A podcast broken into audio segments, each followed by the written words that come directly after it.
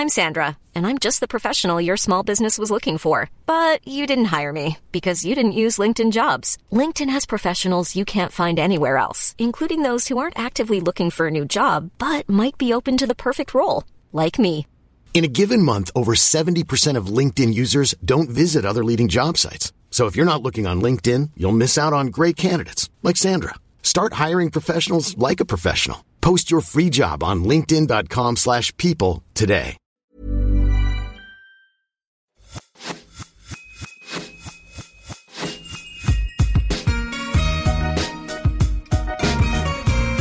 Bonjour et bienvenue sur l'Aléa, le podcast pour maximiser le potentiel de sa vie. Artiste, entrepreneur, aventurier, sportif, thérapeute, coach, chaque semaine, vous trouverez les parcours, les témoignages ou les conseils de personnes inspirantes aux profils et expériences variés. Ma mission Vous guider dans vos cheminements, votre épanouissement et la poursuite de vos rêves, quels que soient les aléas que vous pourrez rencontrer. Je suis Laura Pouliken et dans la vie, je chéris les valeurs de l'audace, de la curiosité et du partage. Aujourd'hui, j'ai la joie d'être avec Lisa Soulois, cofondatrice de la première entreprise dédiée à la santé du ventre, Dijo Paris. Je connaissais leur concept depuis quelques années, puisque j'ai toujours été sensible à tout ce qui concerne la santé mentale et physique, mais leur notoriété a complètement explosé il y a quelques semaines lors de leur passage à l'émission Qui veut être mon associé. Ensemble, nous revenons sur le point de départ du projet, leur secret de pérennité, les coulisses de leur association et leur passage dans la célèbre émission. Si vous aimez l'épisode, un commentaire 5 étoiles ou un partage sur vos réseaux sociaux nous ferait énormément plaisir. Belle écoute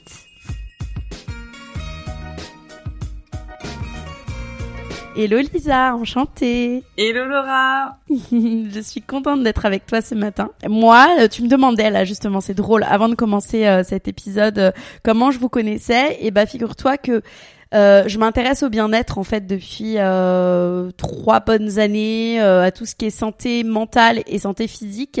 Et euh, je suis aussi beaucoup de personnes sur Instagram euh, qui sont bah, passionnées en fait par ces sujets.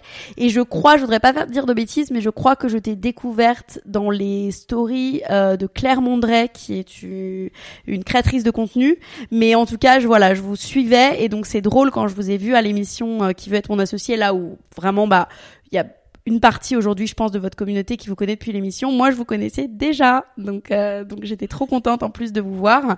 Et, euh, et ça va être l'occasion de, de, parler de toute votre aventure entrepreneuriale et de ce passage dans l'émission euh, grâce à ce podcast. Mais d'abord, j'ai envie de te demander comment tu vas, Lisa, aujourd'hui? Bah ça va très bien. Euh, C'est vendredi, donc j'avoue que j'ai bien hâte d'être en week-end parce que les semaines sont intenses. Euh, mais tout va bien. Écoute, euh, on... donc là aujourd'hui, on est quelques semaines après l'émission qui va être mon associé, donc euh, forcément gros coup de projecteur. Euh, on a reçu énormément de messages, de soutien, énormément de commandes. Donc euh, voilà, on a des journées qui sont très remplies pour pouvoir honorer Wow. euh, toutes ces commandes. C'est fou, j'ai l'impression qu'il y a eu une explosion après l'émission de commandes et de et d'interviews et de demandes de passages radio. Enfin voilà, votre actu doit être méga chargée, mais je pense que c'est aussi une belle euh, voilà, c'est une belle euh, un bel accomplissement pour vous.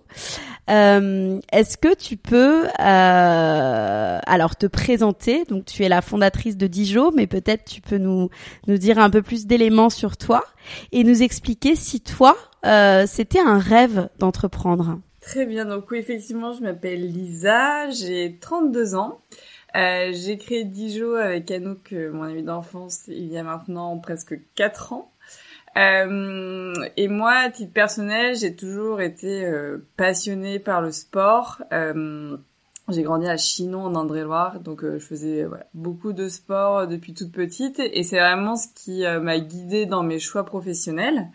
Euh, donc j'ai fait une, euh, une prépa après mon bac et euh, ensuite je suis partie en école de commerce à Schema Business School. J'ai fait le, le SC Tour Poitiers, moi, mais j'avais mis dans mes choix euh, schéma. Oui, bah mais c'est euh, Tours effectivement, juste à côté de Chinon, du coup. Ah bah voilà, oui oui. Euh, et donc ouais, donc j'ai fait euh, Schema, euh, j'ai fait tous mes stages euh, euh, dans le milieu de l'événementiel et du sport. Euh, et c'est vrai que voilà dans ma dans ma vie perso, euh, donc en faisant beaucoup de sport et notamment de la course à pied et des marathons, je me suis très vite intéressée à l'alimentation et de manière très naturelle, l'alimentation fait partie aussi d'un sujet qui m'intéressait. donc vraiment tout ce qui était sport bien-être, c'était vraiment mon, mon dada. je faisais un peu le coach pour toutes mes copines la coach pour toutes mes copines. Ouais. Et quant à nous qui est tombé malade en 2018, je lui ai parlé euh, des, euh, des probiotiques, euh, de l'alimentation, de, de des, des, choses qui pourraient l'aider à aller mieux et de, de, de fil en aiguille. C'est comme ça qu'on a eu le déclic, justement, de se dire, bah en fait, le ventre, c'est vraiment le pilier de la santé. il régule absolument tout, alors qu'aujourd'hui, on a l'impression que le ventre Bon, on s'en occupe pas trop, on peut avoir mal au ventre, mais finalement, mmh. euh, on va pas trop s'en soucier. Euh, Aujourd'hui, c'est différent, mais quand on s'est lancé euh, il y a quatre ans, vraiment, euh, les gens nous prenaient pour des extraterrestres à parler du ventre. Euh, mais pourquoi vous vous y intéressez? Et en fait, nous, on était vraiment convaincus que le ventre régulait énormément de choses. Bien sûr. Et on a eu envie. Bah, c'est le deuxième cerveau. Hein. Exactement, on dit que c'est le deuxième cerveau, et c'est vrai. Voir le premier, des fois, on se pose un peu la question.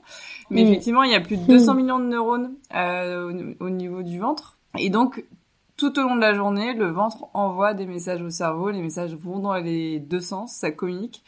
Et voilà, et tout ce qui est stress, émotion, c'est vraiment euh, lié directement euh, au ventre. D'ailleurs, il y a beaucoup d'expressions qui utilisent le mot ventre, du type euh, j'ai la boule au ventre. voilà, donc on, on, sait que vraiment le, le, le centre émotionnel de notre corps se situe au niveau du ventre. Exactement. Et, euh, et vous avez, euh, enfin, comment on passe du coup de, de l'idée à l'action? Parce que j'imagine qu'il y a plein de personnes qui nous écoutent, qui ont envie d'entreprendre. Qu'est-ce qui a fait que vous avez sauté le pas?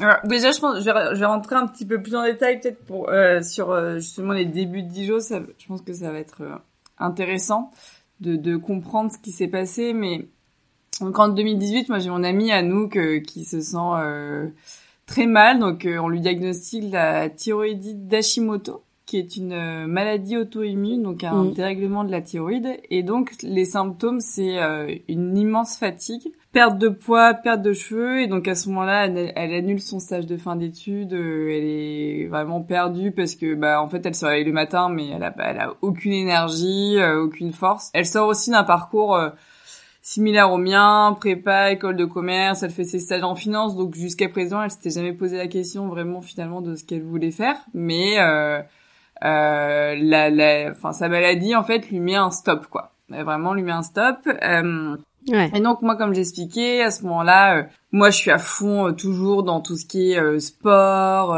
compléments alimentaires, alimentation, et donc je prenais des probiotiques, notamment dans le cadre de mes prépa marathons. Et en fait, je voyais à quel point mm. ce qui se passait dans mon dans mon ventre et, et dans mon corps, enfin ce qui se passait dans mon ventre finalement avait de l'impact sur mon corps et, et mon mental.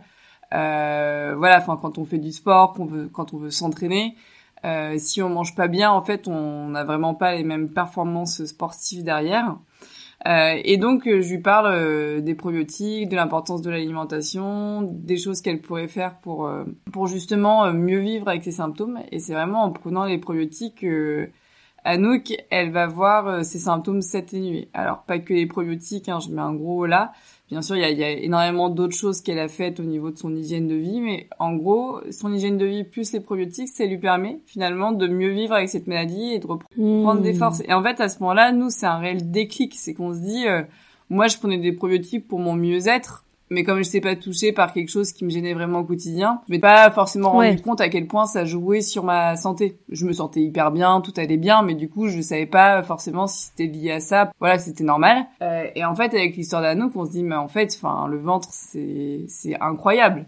Euh, et donc à ce moment-là, on, on, a vraiment juste cette conviction qui grandit et c'est voilà cette adrénaline qu'on ressent où on se dit mais attends mais il y a quelque chose à faire euh, et vraiment, il faut qu'on, il faut qu'on fasse la révolution du ventre, quoi. il faut, il faut qu'on dise aux gens de prendre soin de leur ventre, c'est ce qui est le plus important. Mais c'est bien, vous avez vu grand dès le départ. Nous, enfin, je sais peut-être un très mauvais conseil ce que je vais donner, mais en fait, nous, on n'a pas fait d'études de marché avant de se lancer. On, on mm. a eu cette conviction, de cette conviction, et, et peut-être que si on avait fait une étude de marché, on se serait dit, bah non, euh, il faut pas le faire.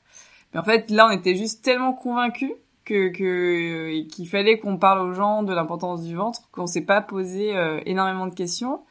Et, euh, et ce qui a joué aussi, je pense, c'est que Anouk, elle, du coup, elle avait euh, arrêté euh, son stage de fin d'études à cause de sa maladie. Moi, je venais de quitter mon ancienne boîte qui a été rachetée par un grand groupe. bref, ça, ça me convenait plus et je m'étais, je faisais des missions de freelance justement en communication et marketing et je préparais un, potentiel départ en Australie, puisque mon rêve c'était de partir travailler en Australie pendant un an ou deux. Euh, et donc cette situation fait qu'on a du temps. En fait, on a du temps euh, et, et, on se met naturellement à bosser sur le projet qui nous passionne l'une et l'autre. Et en fait, on se met à passer nos journées ensemble euh, à parler de ça. Et en fait, c'est vraiment comme ça, une brique après une autre, que euh, bah, cinq mois plus tard, on a lancé la campagne de crowdfunding sur sur Ulule un peu plus six mois plus tard. Euh, et ensuite, c'était le début de Dijon. Voilà, c'était le début de Dijon et c'est vrai que c'est c'est marrant euh, d'en parler euh, là, de refaire l'histoire même quasiment quatre ans après parce que au début, euh, il n'y a pas eu trop cet élan de on lance une, une, entreprise qui va révolutionner le marché et en trois ans on va faire je n'importe quoi 10 millions de chiffres d'affaires. Il y a beaucoup d'entrepreneurs qui se lancent comme ça avec des business plans super établis nous, on s'est juste dit, euh, on a envie de faire ça. on a envie de dire aux gens de prendre soin de leur ventre. On a mhm. envie de créer la meilleure cure de probiotiques possible. On sait que c'est important pour la santé des gens. On a envie d'aider les gens à aller mieux. Et en fait, c'est comme c'est ça qui nous a guidés euh, tout au long de notre parcours et de et de cette aventure. C'est drôle parce que je viens d'être euh, sur Instagram et je viens de voir un post de mince son nom m'échappe d'un des des investisseurs de qui va être mon associé qui a les cheveux blonds je me souviens plus de son nom. Ah, Eric Archevêque? Voilà, qui vient de faire un post sur le fait que il croit pas au business plan. Donc, euh, donc... ah bah ça me rassure. Je me suis, je me suis dit si à ce moment on est les seuls à avoir fait comme ça, vraiment faut pas. Eh ben tu vois, c'est drôle. Synchronisation du jour.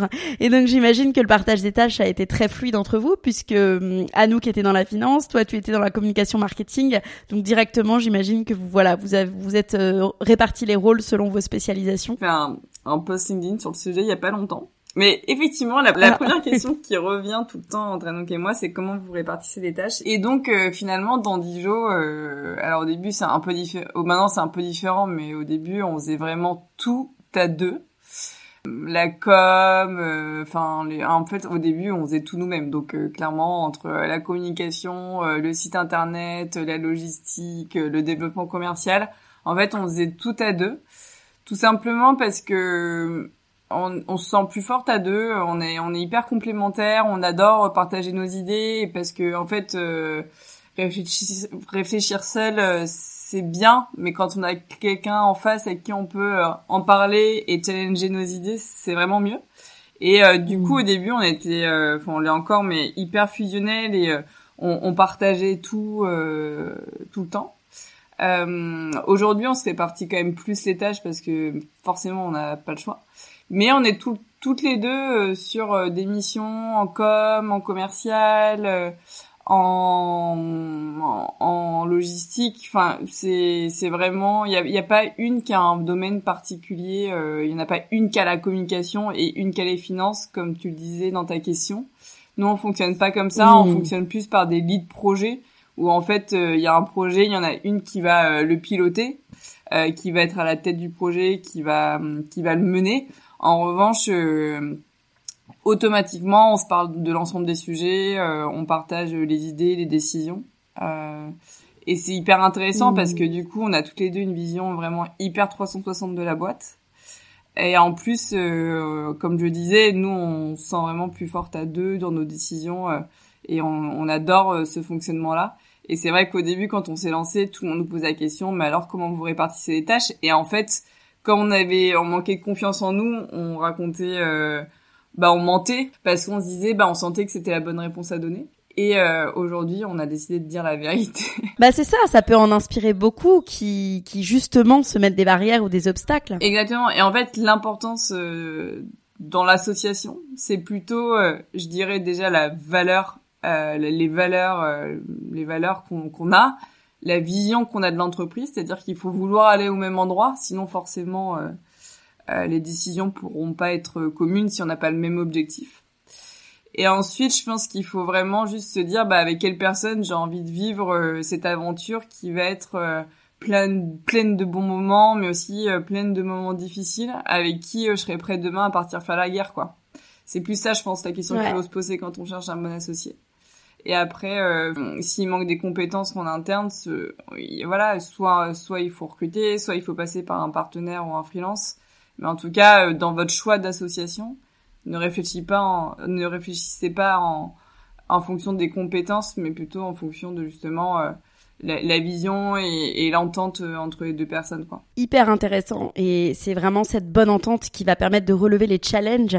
Alors moi j'ai beaucoup entendu, tu vois l'adage qui dit euh, ne n'entreprenez jamais avec euh, des amis ou avec votre conjoint ou avec voilà la famille parce que ça peut créer pas mal d'embrouilles en fait et derrière, on bah on plante la boîte et puis on plante l'amitié ou ou la personne dont, qui on est proche donc donc c'est hyper intéressant aussi de voilà ta manière de d'expliquer comment voilà tu choisis la bonne personne avec laquelle s'associer pour justement relever ces challenges. Et donc c'est de ça dont je voudrais parler. J'imagine qu'il y a plein, plein, plein de challenges quand on se lance dans une aventure entrepreneuriale, surtout dans les probotiques, qui est quand même un voilà en termes de réglementation, commercialisation. J'imagine que voilà c'est très particulier.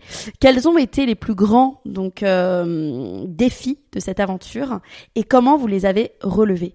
Alors, le plus grand défi, euh, comme tu parlais des probiotiques, je pense que ça a été vraiment de créer notre première formule parce que, euh, donc, Anouk et moi, euh, comme je le disais, on n'a pas de formation scientifique. Et donc, à ce moment-là, on avait, on, on, a investi 2000 euros chacune dans l'entreprise. Et on part à la recherche de notre labo pour justement faire cette fameuse cure de probiotiques où on voulait euh, rassembler euh, les meilleures souches dans les meilleures conditions parce qu'il faut savoir que les, probiotiques sont des micro-organismes vivants donc c'est fragile. Donc en fait tout le process de fabrication est super important pour garantir euh, la fraîcheur et donc l'efficacité et ensuite, il faut euh, travailler sur forcément cette formulation pour qu'elle soit euh, la plus optimisée possible et forcément la plus efficace. Sauf que forcément, quand on est deux petites, euh, deux jeunes femmes d'école de commerce et qu'on va voir des pharmaciens ou des laboratoires, en fait, au début, ils nous prennent pas forcément au sérieux. Et puis, ils imposent des minimums de commandes qui sont énormes. Et en plus, euh, si on sent pas euh, un partenaire de, de, confiance qui est justement prêt à nous accompagner, c'est difficile pour nous parce que sans background scientifique, euh, comment comment tu fais confiance, comment tu, tu, tu choisis ta formule, c'est compliqué. Et donc le, le, la première difficulté, ça a été euh, de trouver ce, ce, fameux euh, partenaire, ce laboratoire. Euh, et, on, et on a trouvé ce, ce laboratoire familial spécialisé dans les probiotiques. Euh, qui est à 5 km de notre usine de biochimie, où sont fabriquées et cultivées les, souches de probiotiques. Donc en termes de fraîcheur, c'était extraordinaire. Et en fait, euh, il se trouve que la, la gérante euh, du laboratoire, elle travaille avec son père. Et, et donc il y a un côté, je pense, voilà, très familiale où elle nous voit et je sais pas si elle a eu pitié de nous mais elle s'est dit bon bah elles sont tellement convaincues euh, je peux pas les laisser comme ça et donc euh, elle nous a euh, on, a passé trois mois avec eux à développer euh, chercher les meilleures souches, à, à, à, nous expliquer comment ça fonctionnait le microbiote. On a suivi des super formations avec elle. Enfin, ça a été vraiment hyper enrichissant. Et euh, surtout, elle acceptait de produire au début un, minimum de commandes qui était effectivement euh, très faible par rapport à ce que nous demandaient euh, les autres laboratoires où c'était forcément euh, 10 000 unités minimum. Et nous on n'avait pas du tout les fonds pour pour lancer une telle production. Donc on voulait commencer avec 100 unités voir si éventuellement ça pourrait marcher. Et petit à petit augmenter les quantités. Quand je parle de ça, je me rends compte que Dijon, c'est vraiment une aventure humaine parce qu'après, tout au long de cette aventure, on a vraiment euh, fait que de rencontrer des personnes exceptionnelles et un partenaire après l'autre. Aujourd'hui, on travaille vraiment avec des gens de confiance depuis trois ans et c'est assez extraordinaire comme, euh, comme histoire. Donc le premier, challenge, ça a été ça. Et le deuxième challenge, qui est quand même euh, le, cœur du métier de Dijon, c'était de finalement parler d'un sujet dont personne ne voulait parler, le ventre. ouais. Parce que rappelle-moi, c'était il y a combien de temps? Que ça a été que ça existe C'était il y a combien de temps que Alors nous, on a commencé à travailler sur le projet en septembre 2018 et on a lancé euh, notre campagne Ulule le 8 mars 2019. Oui, et à cette époque, le ventre, on en parlait peut-être moins et on parlait moins, j'ai l'impression quand même, de santé, euh, voilà, que ce soit physique ou mentale. Exactement. On, on, parle, on parle peu du ventre. Voilà, il y a, y a, eu le, le, le, livre, Le charme discret de l'intestin. Je l'ai pas lu, mais j'en ai entendu parler. Il est sorti un peu plus tôt. Je crois qu'il est sorti je plus peut-être 2017 ou même un peu avant, mais récent. Mais bon, ça a été quand même un best-seller. Et en fait, ce livre, il, a vraiment euh, aidé à démocratiser justement euh, le ventre et comment ça fonctionne. Euh, mais sinon, euh, sinon effectivement, les, les, les gens n'aiment pas trop parler du ventre et surtout tout ce qui est probiotique les gens consomment des probiotiques parce qu'ils ont été malades, euh, parce qu'ils ont pris des antibiotiques, mais ils consomment pas des probiotiques euh, euh, dans une optique de mieux-être. Et, et, surtout, ils n'achètent pas des probiotiques en pharmacie. Nous, on arrive en disant, bah nous, on veut que les gens ils aient des probiotiques dans toute leur salle de bain, dans toute leur cuisine, que ça fasse partie maintenant de, de leur quotidien. Et donc, euh, on a essayé vraiment de, bah, de créer ce nouveau geste de bien-être. Hein. D'ailleurs, on le dit, Dijo, c'est c'est un nouveau geste de bien-être, c'est celui de prendre soin de son ventre. Et du coup, ça au début, c'était compliqué parce que bah parce que les probiotiques, les gens ne savaient pas ce que c'était, euh, euh, comprenaient pas l'utilité de, de, de prendre soin de son ventre. Et, et du coup, on a vraiment euh, bah, fait énormément de pédagogie et de communication pour euh, pour vraiment lever les tabous sur le ventre et pour dire aux gens, mais en fait, euh, toutes ces petites gênes que vous ressentez au quotidien, ces petits ballonnements, euh, euh, c'est pas normal en fait. c'est pas normal et finalement, quand on, petit à petit, quand on en parlait, on, on voyait que tout le monde était concerné. Et, et très vite, on s'est dit, ok, enfin, on sait qu'il y a quelque chose à faire. Et en fait, on se rendait compte que les gens, finalement, euh, euh tout le monde était concerné par des petits soucis de ventre et, et globalement, moi, j'ai jamais rencontré quelqu'un qui m'a dit je veux pas prendre de probiotiques. Donc c'est bien que c'est bien qu'il y ait un sujet. Donc ça, ouais, ça a été un gros challenge et c'est toujours le challenge d'ailleurs de 10 jours hein, de, de faire la, cette fameuse révolution du, du, ventre et de dire euh, et de montrer à tout le monde que le ventre est la chose la plus importante dans notre corps. Mm. Exactement. Et c'est aussi le ventre qui porte la vie quand même. Euh, toi, j'avais envie de te demander s'il y a, euh, s'il y a un, un s'il y a eu un moment de basculement en termes de notoriété, euh, si par exemple il y a eu une action que vous avez mise en place, un process, un format qui vous a fait passer de l'ombre à la lumière. Alors nous c'était alors de or qui va être mon associé j'imagine. ouais, bien sûr oui. non alors nous on a été vraiment, euh, enfin on s'est vraiment développé au fur et à mesure euh, avec Dijon. Euh, il faut savoir qu'on n'a pas levé de fonds, euh, donc on a tout fait euh, nous-mêmes pendant hyper longtemps et petit à petit on s'est entouré, et petit à petit on a commencé à bosser avec des freelances ou des experts dans leur domaine. Mais du coup, ce qui fait que même sur les réseaux sociaux, en fait, vraiment notre communauté, on, l'a on l'a construite euh, bah, avec nos nos tripes quoi. Donc euh, ce qui je pense que nous ce qui a payé c'est c'est juste que on a enfin ça fait quatre ans qu'on donne tout. En termes de communication on n'a jamais rien lâché. Euh, au début on allait à la sortie de toutes les salles de sport faire des animations pour convaincre les gens. On en fait encore aujourd'hui des événements avec nos clients. Pour Noël dernier là on a organisé un événement Galerie Lafayette il y a 200 personnes qui sont venues nous voir, euh, alors qu'on pensait faire un événement avec 20 personnes. Et, euh, et je pense que c'est vraiment euh, non, mais c'est cette proximité avec notre communauté qui est vraiment notre force depuis le début et qu'on essaye à tout prix de garder parce que même pour nous c'est hyper important. le fait de faire des lives hyper régulièrement, donc pour moi il n'y a, a, pas un événement qui a fait qu'on est a d'un coup qu'on n'a pas eu sur l'ensemble des réseaux. Je pense pas. Parce que euh, vraiment cette communauté, on l'a construite dans la dans la durée, au fur et à mesure. Et par ouais. contre, à chaque fois, on a on rajoutait une brique après une autre. Euh, au début, on faisait euh, forcément euh, que de l'organique, euh, et après, notamment au moment du du Covid, on a commencé à à pouvoir euh, voilà avoir euh, plus de, de, moyens faire des ads. Euh, mais c'est vrai que tout ça c'est c'est vraiment petit à petit. Et je pense que finalement de pas avoir d'argent au début ça nous a vraiment aidé parce que ça nous a forcé finalement à, à comprendre ce que les gens attendaient à comprendre quel message les touchait. Parce qu'en fait, quand au début, tu as énormément d'argent, alors certes, je pense que ça peut te permettre d'aller beaucoup plus vite et, et c'est génial. Et en même temps, euh, peut-être que ça, ça, ça t'empêche un peu de te poser les vraies bonnes questions qu'il faut que tu te poses dès le début. Mmh, et, et c'est vrai que nous, au début, enfin, on est vraiment, on passe notre vie à, à, répondre aux clients, à leur écrire, à leur téléphoner. Euh, euh, quand si on avait le moindre message négatif, on rappelait directement la personne. Et en fait, tout ça, ça nous a vraiment permis de, je pense, prendre les bonnes décisions, que ce soit en termes de communication, mais aussi en termes de, euh, bah de, de, développement dans la vie de Dijon. Voilà, qu'est-ce qui est important de faire aujourd'hui pour euh, mieux répondre à la demande des clients?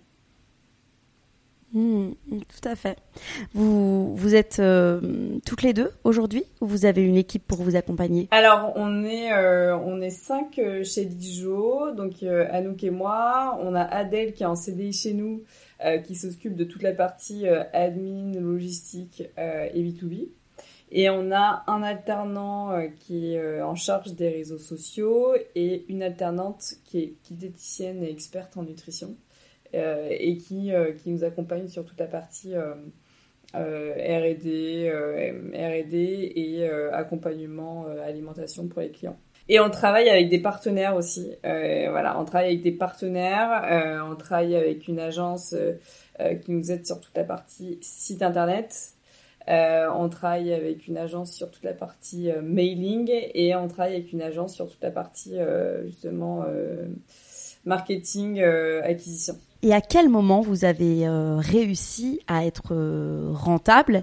Et donc du coup, j'imagine, c'est à ce moment-là que vous vous êtes dit, ok, bon bah, il serait peut-être temps d'agrandir l'équipe, de nous soulager un petit peu. Comment ça s'est passé ça, ça cette, cette étape? Euh, Alors nous, on a été rentable depuis le jour 1, puisque finalement, ah, ouais. en fait, on a fonctionné vraiment comme ça, c'est qu'on vendait nos produits, on faisait une production et on n'avait aucun frais parce qu'on se payait pas, on n'avait pas de bureau et on faisait tout nous-mêmes. Donc euh, en fait, euh, ça a été, enfin ça a été nous le, le, nerf de la guerre depuis le jour 1 hein, d'être rentable. Enfin ça a, ça a jamais été une question. On n'aurait pas pu se développer sans être rentable parce qu'on n'avait pas de de levier financier. Euh, après, ce qui nous a énormément aidé, c'est qu'en effet, on a pu euh, avoir des, des financements non dilutifs, donc euh, prêt bancaire, prêt d'honneur, prêt BPI. Donc tout ça, ça nous a permis de justement de, de respirer un peu, euh, notamment de pouvoir euh, recruter euh, nos premiers alternants. Donc notre première alternante, c'était Adèle, euh, qui nous a rejoint un an après et qu'on a recruté en CDI après son alternance. Mais avec Anouk, on a vraiment bossé à deux pendant, pendant très longtemps, ouais, pendant, pendant plus d'un an, on était toutes les deux. Euh, et aujourd'hui, on est cinq, donc forcément là, on commence à réfléchir pour un peu mieux se structurer parce que c'est vrai que la charge de travail augmente et que nous, on, a, on, est sur énormément de sujets. Mais euh, le, le, pour nous, le recrutement, c'était difficile au début parce qu'on était tellement fusionnel qu'en fait, on voyait pas comment on pourrait intégrer quelqu'un dans l'équipe ni, ni ce qu'on pouvait déléguer parce qu'on voulait tout faire nous-mêmes. Euh, mais bon, euh, au bout d'un moment, il faut passer l'étape hein, de lâcher ses réseaux sociaux, euh, lâcher son SAV. Et donc, euh, on a, mmh. c'est à ce moment-là que, je... en fait, on passait notre temps à le faire. Donc, au final, tu peux plus faire autre chose.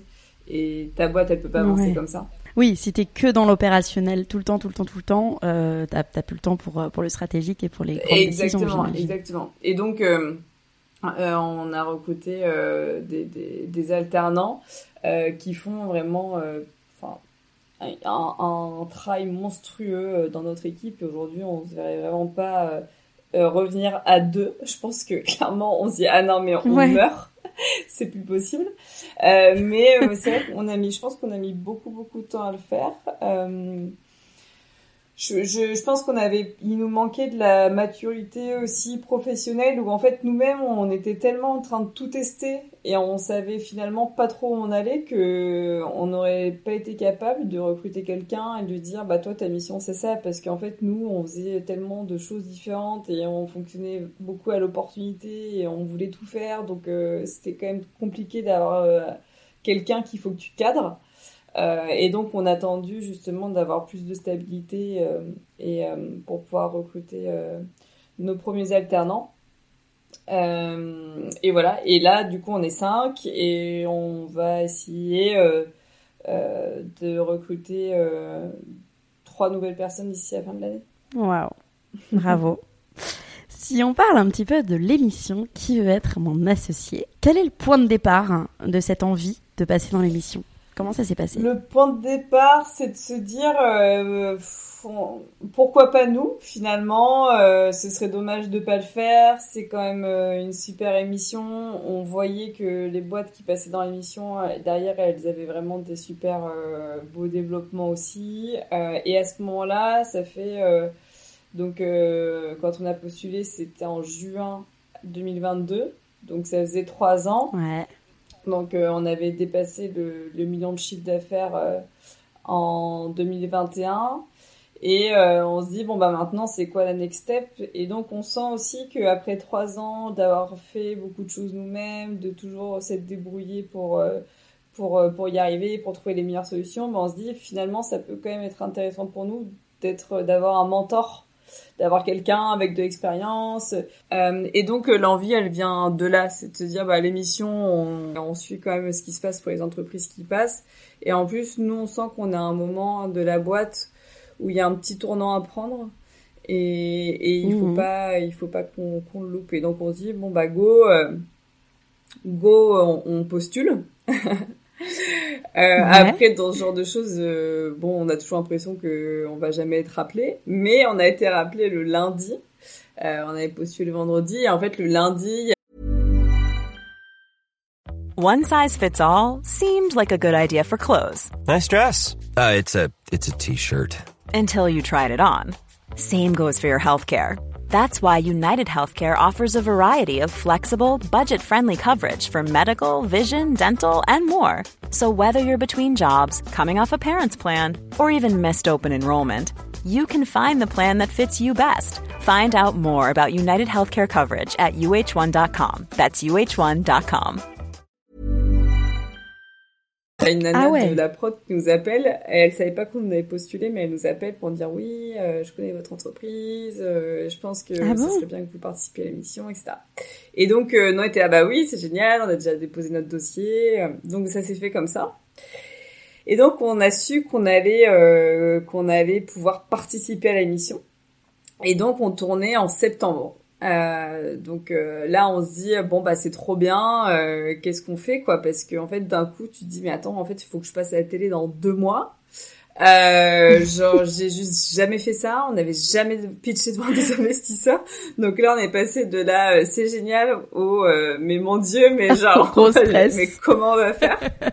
Et sachant que bah eux ils briefent sur le fait que il faut que tu fasses euh, il faut que tu, tu décores le plateau pour euh, pour la télé. Il faut que tu fasses un pitch mm. qui soit hyper convaincant, hyper sexy pour 2 euh, millions de téléspectateurs. Donc nous on dit mais mince, enfin ça va être hyper dur. Donc là j'avoue c'était le stress. On a énormément travaillé pour préparer cette émission. dans le sens où là d'un coup on se dit bon bah on a une chance et peut-être que ce sera la seule qu'on aura pour voilà, il faut pas se foirer. Il faut pas se foirer. C'est une super belle opportunité et, ça, peut changer le, futur de, Dijon et donc aussi notre vie. Donc, euh, donc on s'est mis une énorme pression.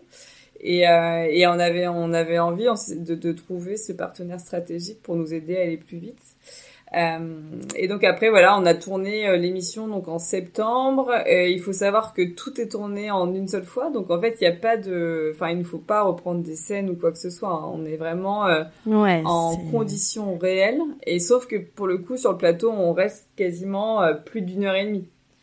On, reste plus d'une hmm. heure et demie alors qu'à la télé on va avoir une quinzaine de minutes. et donc Après, je sais pas, tu veux qu'on parle de l'émission, du coup Si, si, carrément. Ouais, ouais, ouais, c'est hyper intéressant, justement, de voir les, les coulisses de l'émission. si, si, complètement. je commence à m'enfoncer dans mon truc, je me suis dit, mais en fait, ça non, pas non, vas-y.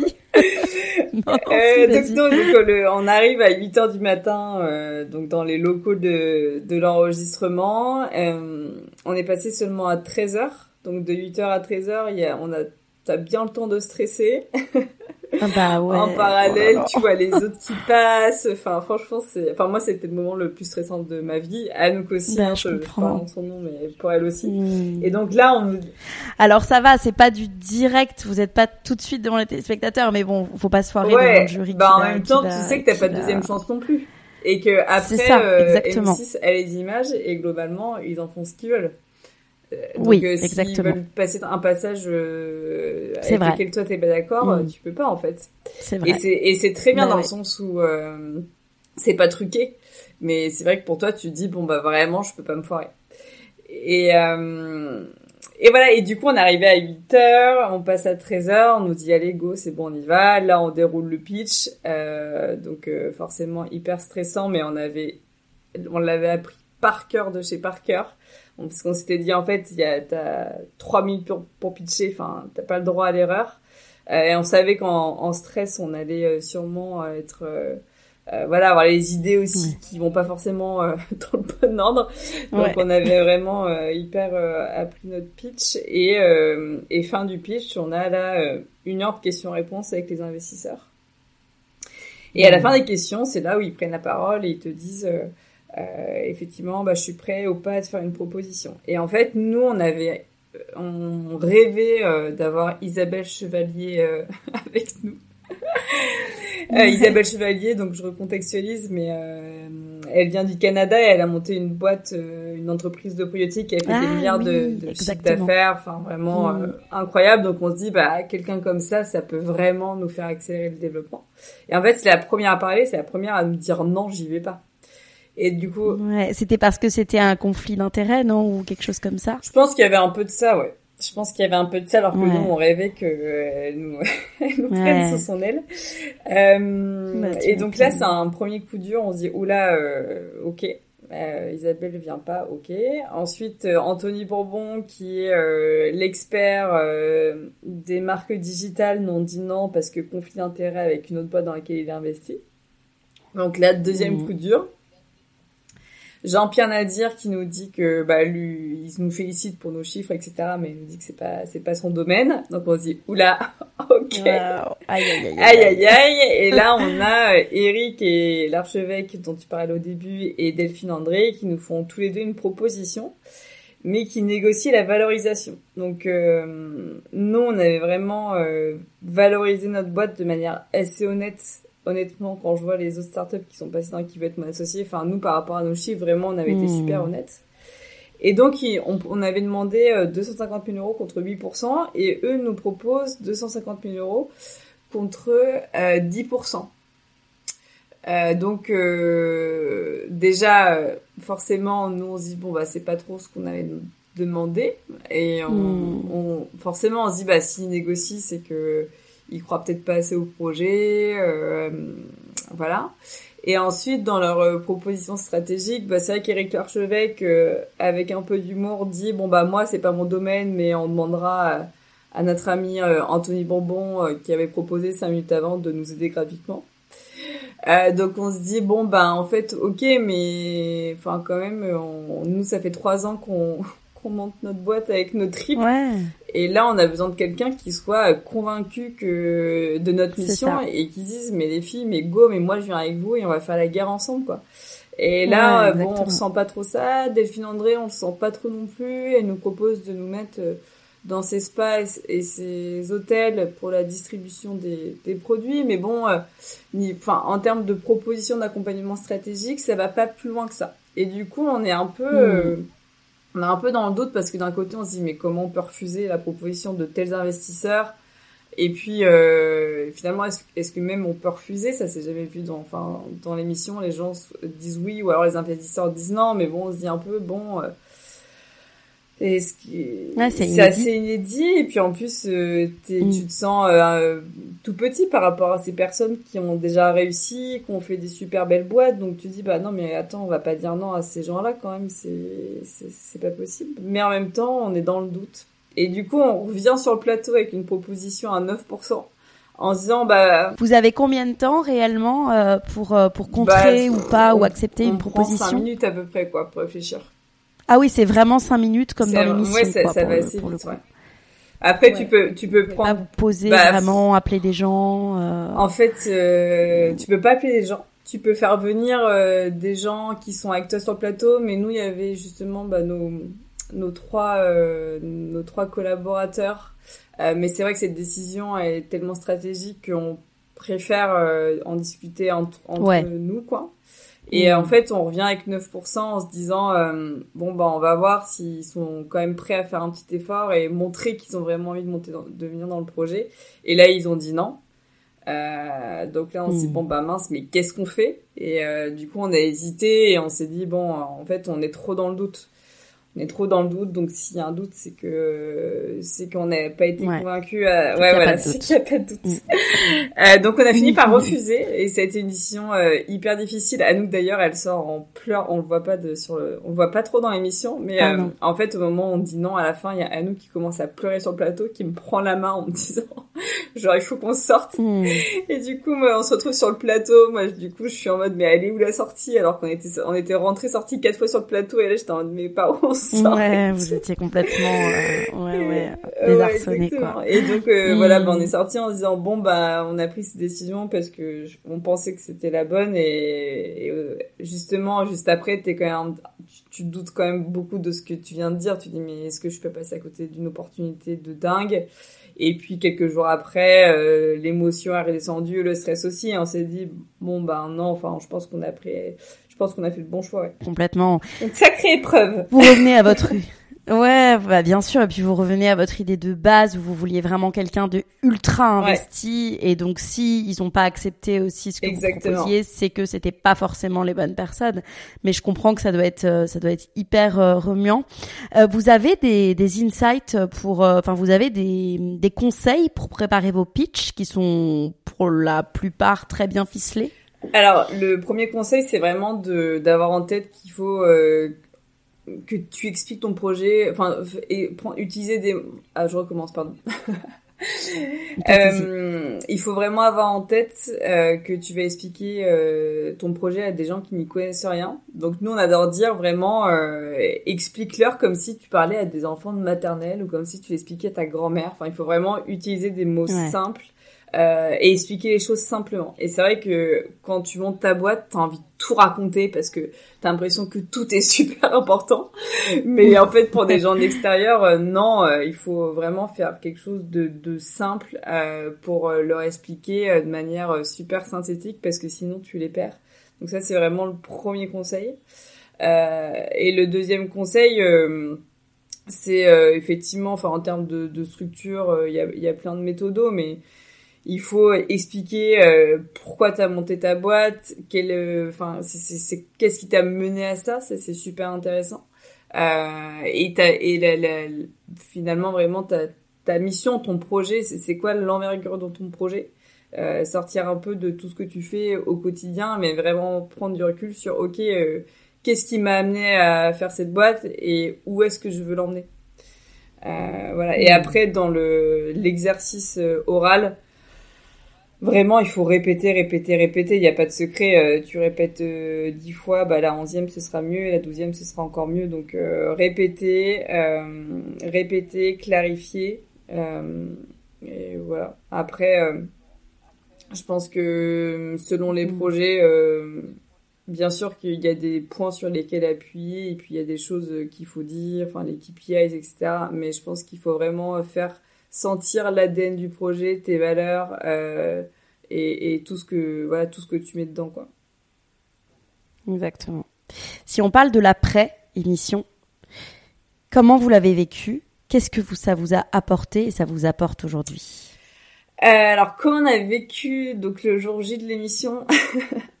On l'a pas très bien vécu. En fait, euh, on avait Ah ouais. hyper hâte. En même temps, on était hyper stressé. Et il faut savoir qu'on a, on a énormément travaillé pour préparer le passage, pour préparer le site internet, pour préparer le compte Instagram, pour préparer la communication. Donc, euh, oh, ça faisait euh, un mois qu'on était vraiment dans un tunnel. Et du coup, le soir de la mission, on était un peu en mode en bout de course, quoi, genre fatigué. Et, euh, et on avait hâte, mais on était hyper stressé parce qu'en fait, euh, Vous saviez mais pas on ce savait pas diffusé en fait. diffusé, en C'est fait. ça. Donc Hmm. euh, toi, ça fait euh, plusieurs mois que tu as tourné le truc, euh, tu te rappelles, mais en même temps tu dis mais j'étais hyper stressée, je me rappelle plus que ce que j'ai pu Oui. dire, comment je l'ai dit, et du coup, enfin nous on, on, avait trop peur que finalement, je sais pas, que le, le passage ne n'aille pas dans notre sens ou que les messages soient mal perçus, enfin on avait un peu peur. Et et donc, euh, non, on a fait ça, la soirée de Kibet, mon associé, on l'a, on l'a faite au bureau avec notre équipe et vraiment nos proches, on était une dizaine.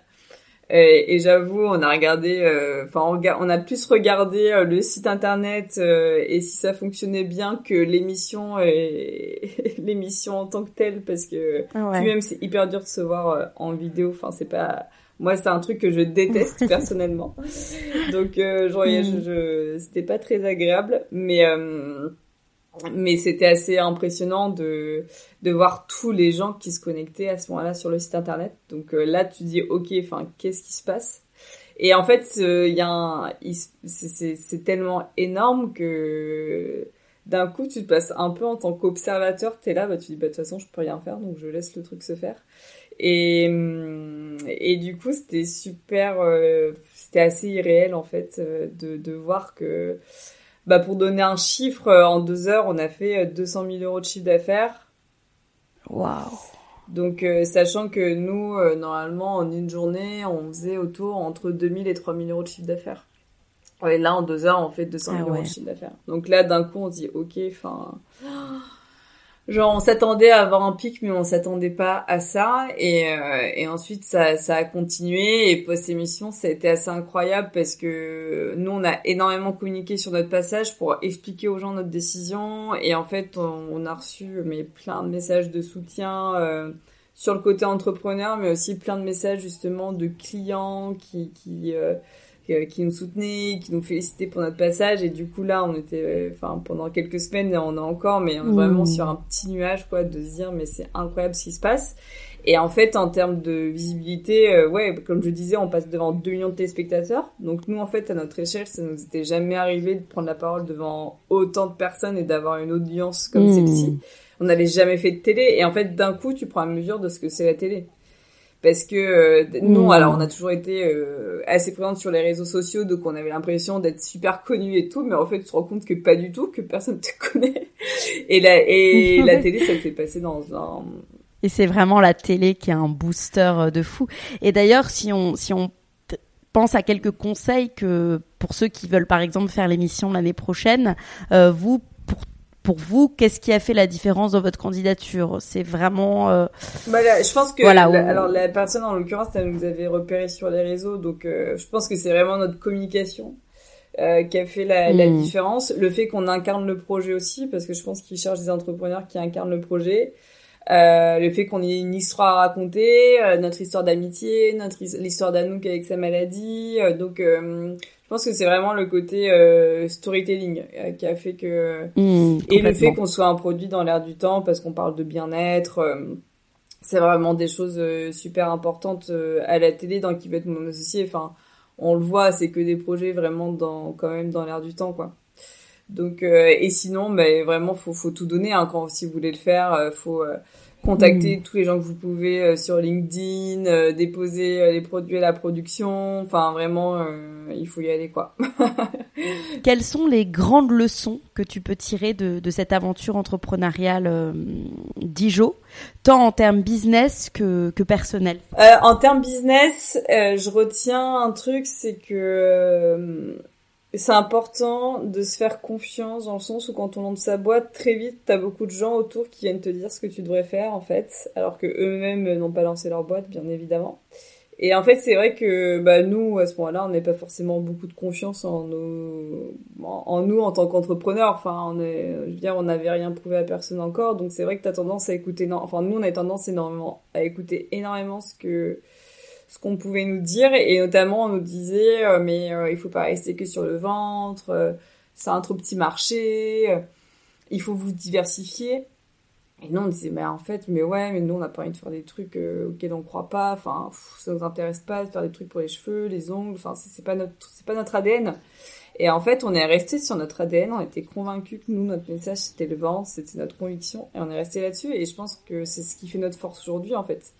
C'est que c'est d'être Dijon, euh, l'expert du ventre, euh, mm. et qui personne, on n'a aucune boîte qui se positionne comme ça aujourd'hui. donc voilà, au niveau business, je dirais vraiment euh, de se faire confiance parce que c'est en étant unique que vous allez faire la différence. Et c'est vrai que quand on monte sa boîte, bah, c'est pas évident parce qu'il y a, il se passe, voilà, il y a beaucoup de gens qui, qui, qui vont vous contacter, qui vont essayer de vous dire quoi faire.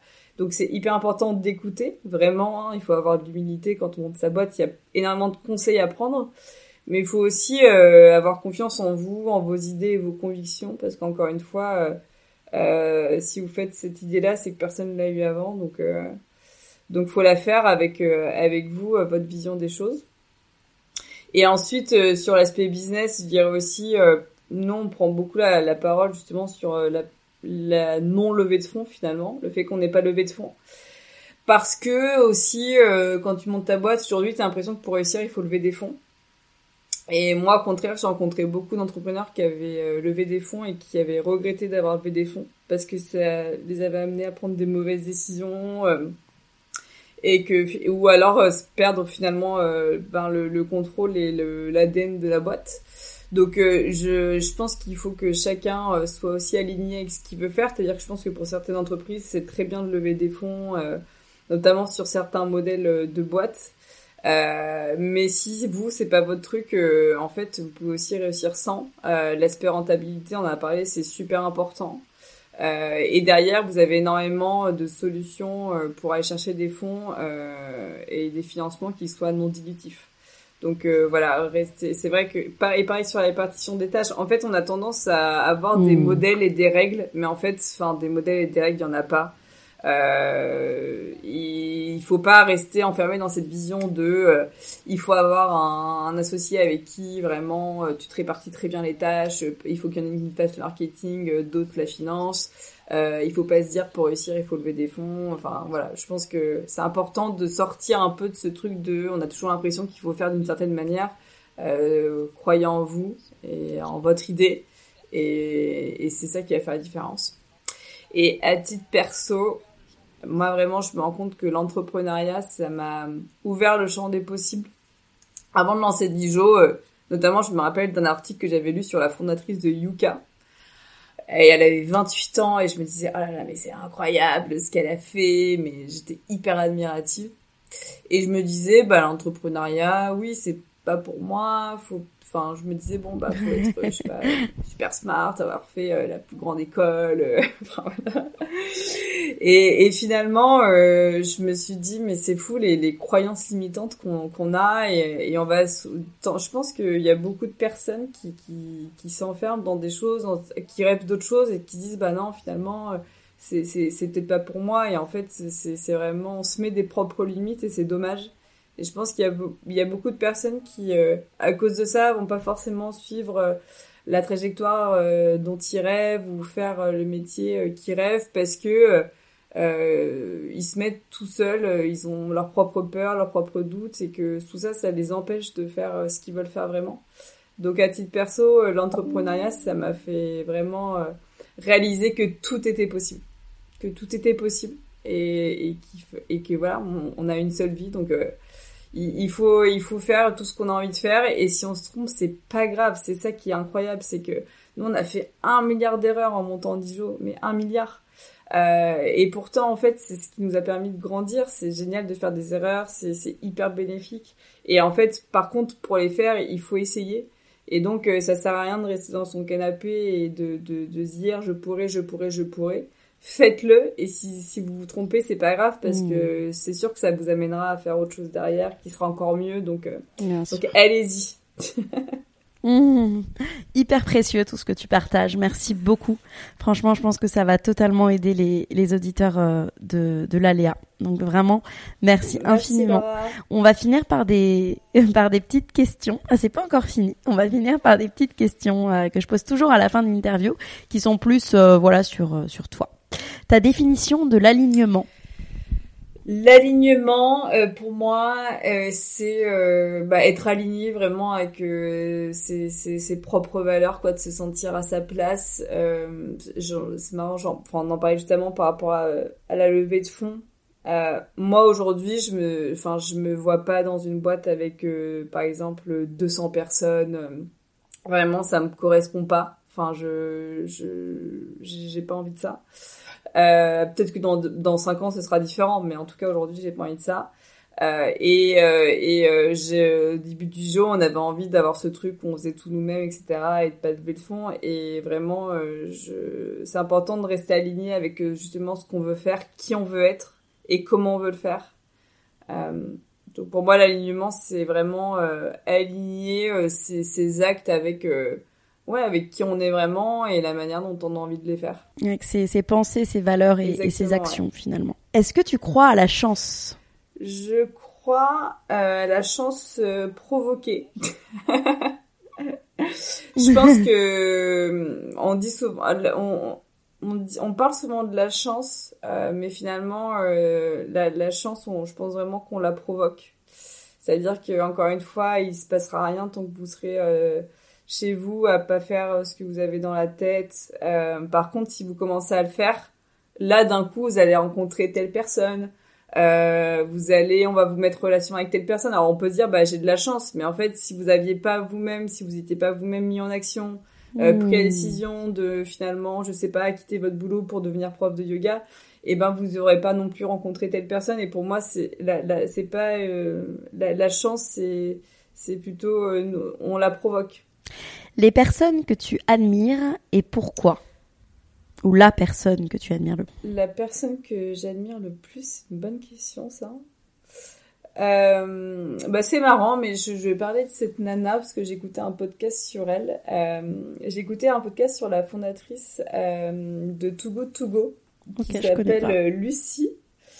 Euh, et elle a monté donc Togo Togo c'est une c'est euh, une entreprise pour euh, lutter contre le, le gaspillage alimentaire qui permet euh, ah aux gens en fait de récupérer des invendus dans des dans des magasins d'alimentation diverses et variées parce que faut savoir qu'on gaspille énormément d'alimentation. Et en fait son histoire elle est super inspirante. Sa vie aussi est super inspirante. Elle est toute jeune je crois qu'elle a à peine 30 ans aussi euh, et donc euh, voilà, ça m'a vraiment parlé parce que je me suis dit euh, que elle était, elle a monté sa boîte avec justement cette, cet engagement sociétal en disant que voilà qu'elle voulait vraiment avoir un impact sur la planète. Et je trouve ça incroyable le parcours qu'elle a eu et l'énergie qu'elle a mis dedans. Donc j'avoue, je suis assez admirative de son parcours. J'écouterai, je ne connais pas du tout euh, cette entreprise. Tes livres préférés? Mes livres préférés Eh ben alors il y a un livre que j'ai toujours sur ma table de chevet qui s'appelle Le moment présent. Je sais pas si tu connais. Euh, moi j'ai un si je connais euh, plusieurs livres sur le moment présent mais euh... c'est le voilà, c'est le pouvoir du moment présent. Ah oui, voilà, c'est ça, c'est le pouvoir du moment présent. Oui, je connais bien sûr. je et bah, le hmm. pouvoir du moment présent, c'est un livre que j'ai toujours sur ma table de chevet, souvent dans mon sac. Euh, c'est pas un livre que je lis d'une traite, mais je lis un peu passage par passage. Et en fait, ça transmet que finalement, à force d'être stressé de de ce que tu vas faire le lendemain ou de penser à ce qui s'est passé il y a une heure, bah finalement, tu profites jamais de ce qui se passe au moment T et qu'en fait, tu passes un peu à côté de ta vie à cause de tout ça. Euh, et notamment aussi bah, tout ce qui se passe avec euh, forcément les téléphones, etc. Où en fait finalement au lieu d'être dans le moment avec la personne, on va être sur notre téléphone à regarder autre chose. Et c'est comme toutes hmm. les personnes où je sais pas pendant un match de foot euh, ou un n'importe quoi, tu vas te passer ton temps à prendre des photos plutôt que finalement regarder vraiment le match quoi. Et mmh. j'adore parce que je trouve que c'est vrai qu'on mmh. est quand même dans un monde où finalement c'est difficile hein. Moi la première, j'ai du mal à pas penser à ce qui va se passer dans une heure, à pas se passer à pas penser à à mon rendez-vous du lendemain euh, voilà, je, mais euh, mais ça fait du bien de, de se poser vraiment dans ce moment présent et, et je fais un peu de yoga et je trouve que le yoga moi c'est vraiment la pratique qui m'amène à, à me connecter, à monter avec mon, mon corps. ma tête, mon corps et me dire ok là en fait je suis dans cette salle pour faire une pratique pour moi et je pense à rien d'autre. Et c'est moi je trouve beaucoup ça dans ouais dans le sport notamment dans le yoga justement ce côté euh, ok là maintenant je suis connectée à mes sensations, mon corps. Euh, et je me je, je, me préoccupe pas de ce qui se passe autour, de ce qui s'est passé il y a une heure, euh, ni de ce qui va se passer euh, demain quoi. Ouais, exactement. Moi, je fais de la respiration en ce moment. Je fais la respiration soma. Et c'est vrai que bah pendant que tu respires aussi, bah tu penses à rien en fait. T'es juste concentré sur euh, sur ton souffle et ça fait un bien. C'est vrai, c'est vrai. Tes citations préférées? Ouah, c'est dur comme question. Mes citations préférées. Euh, J'en ai pas comme ça. Je sais pas s'il si y a un doute, il y a pas de doute. C'est pas une citation, non? Ouais, euh, ça peut l'être. Ça peut l'être. euh, non, mais ça va. Ça va. Non, ouais. Euh, ouais, ouais. Effectivement, donc, euh, je, alors je sais pas si c'est une citation, mais euh, je, je dis toujours, euh, on se dit toujours avec Anouk, s'il y a un doute, il n'y a pas de doute.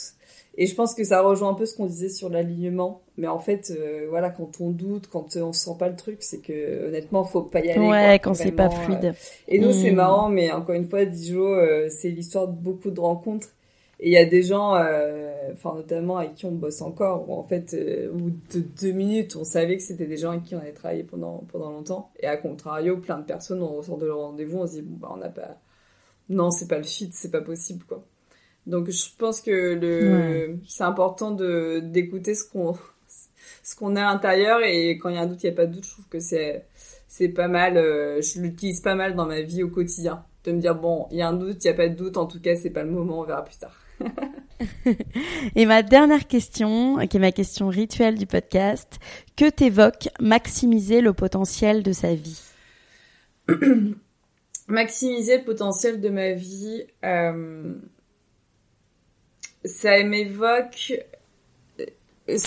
justement vraiment euh, le côté, euh, y a, on a une seule vie, on, on sait pas, euh, on sait pas concrètement ce qui peut se passer de bien ou de pas bien dans, dans, cette vie-là. Euh, et je pense qu'il faut prendre euh, enfin, la, mesure que justement euh, tout peut s'arrêter euh, très vite, que d'un coup, aujourd'hui par exemple, moi dans ma vie, je me, je me sens très épanouie. l'entreprise, voilà, je développe mon entreprise, ça se passe bien. j'ai une super famille, j'ai des super amis, j'ai un amour génial. Euh, tout va bien et je crois qu'il faut vraiment profiter de ces moments où tout va bien. Et on a tendance à se laisser polluer par plein de petites choses qui sont pas très importantes. Et du coup, j'aime bien me dire quelque chose quand j'ai quelque chose qui me contrarie, parce qu'il y en a beaucoup quand même. Pro ou perso, il y a toujours un truc où tu dis, ah là, c'est, c'est, c'est énervant. Et ça me contrarie. Et je me demande toujours, est-ce que dans deux mois, cette chose-là, je m'en souviendrai? Et en fait, quand je me dis non, je me dis, ouais. bah, c'est pas important. Et donc, euh, maximiser le potentiel de la vie, pour moi, c'est mener toutes les actions qui, font que au quotidien, euh, t'es heureux, en fait. Parce que tu dis toujours, il y a des personnes qui vont dire, bah moi, euh, je travaille comme un chien jusqu'à 40 ans, et à 40 ans, j'arrête de travailler. Mais en fait, euh, entre maintenant et 40 ans, il y a 10 ans. Donc pendant 10 ans, il va se passer quoi? Est-ce que pendant 10 ans, tu vas pas justement passer à côté de ta vie de famille, de tes amis, potentiellement avoir des problèmes de santé? Voilà, donc je pense qu'il faut euh, mmh. être beaucoup dans le moment présent euh, et essayer de de de pas s'encombrer avec les, les, choses qui finalement euh, ne le sont pas quoi. Merci beaucoup Lisa. bah, j'espère que j'espère que ça va intéresser tout le monde et puis euh, j'ai adoré en tout cas euh, ce moment avec toi Laura. Euh, donc merci de m'avoir accueilli sur ce podcast, c'est super.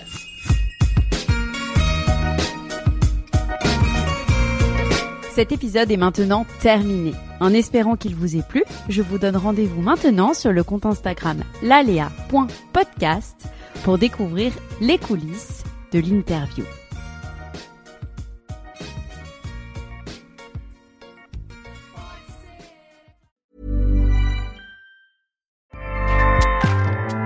ACAST powers the world's best podcasts. Here's a show that we recommend. Winning is an everyday mindset, and we're here to help. I'm Craig Robinson. Join me and Coach John Calipari for Ways to Win. We're kicking off during March Madness. Cal's Kentucky Wildcats are in the hunt. So throughout the tournament, I'm going to call up my friend to ask about his wins, losses, and especially what he's telling his players in the locker room. You gotta win every day. Find the Ways to Win podcast anywhere you listen. ACAST helps creators launch, grow, and monetize their podcasts everywhere. ACAST.com.